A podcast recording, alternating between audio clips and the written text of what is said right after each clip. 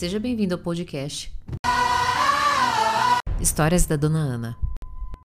Se você tem mais de 30 anos, se separou durante a pandemia e está sofrendo para uma nova conexão, vem aqui que esse vídeo é para você, né? Vamos tomar um café juntos. Bom, uma galera nesse mesmo estilo chegou para mim no setting terapêutico. Tá muito difícil, dona Ana. Convivi 10, 20 anos juntos, né? E agora não sei o que fazer. agora eu preciso me relacionar com um aplicativo. No aplicativo, ninguém quer nada com nada. Tá, daí eu pergunto. Aí eu pergunto, tá, e o que você quer? Não, também, dona Ana, agora não quero me envolver. Meu, sofri que nem sovaco delejado durante essa relação. Fui tó, foi tóxica, não foi tóxica, aí eu não sei, eu, eu me perdi, não era eu, eu tive que me adaptar. Agora eu quero viver. Hum. Qual a mensagem que você, o que você realmente sente? O que, que aconteceu com essas pessoas? Duas coisas muito importantes, talvez três, vamos ver se eu desenvolvo a terceira. Mas a primeira, o senso de urgência. Tudo é tudo muito rápido. Vocês terem noção, eu tenho cinco segundos para prender a atenção de vocês.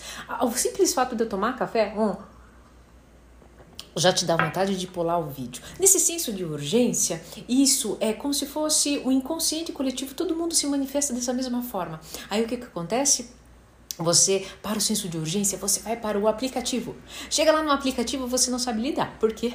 Porque você não é, começa a, a ver que as pessoas são muito diferentes daquilo que você imaginava. Você não tinha o hábito de fazer isso. Você, você conhecia as pessoas através do amigo do amigo ou na balada que você ia. Agora não pode ir em balada por conta da pandemia. Olha quantas mudanças. E daí o que acontece? O segundo item, quando você vai lá para o aplicativo, né? Você fala, ah, não quero relacionamento sério.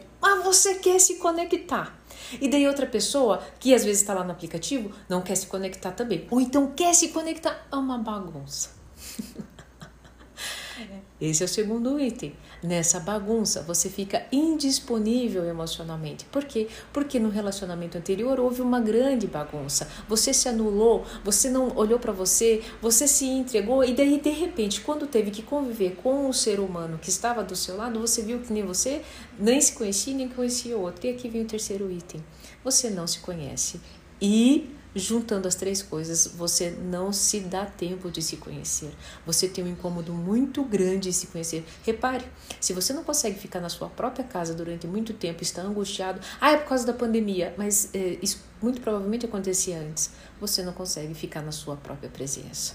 E enquanto você não estabelecer um relacionamento amoroso e harmonioso com você, você vai continuar patinando nesse sentido. Se acalme, gente. Somos da época da internet de escada, somos da época que líamos livros, somos, somos da época em que nós é, é, assistíamos novela durante três meses. Ok, agora tem o Big Brother, né? Mas enfim, fica a reflexão, se acalme, relaxem, que é muito antes de quantidade, né, de tempo, é melhor uma qualidade de tempo. Se curta, se divirta, se aprecie.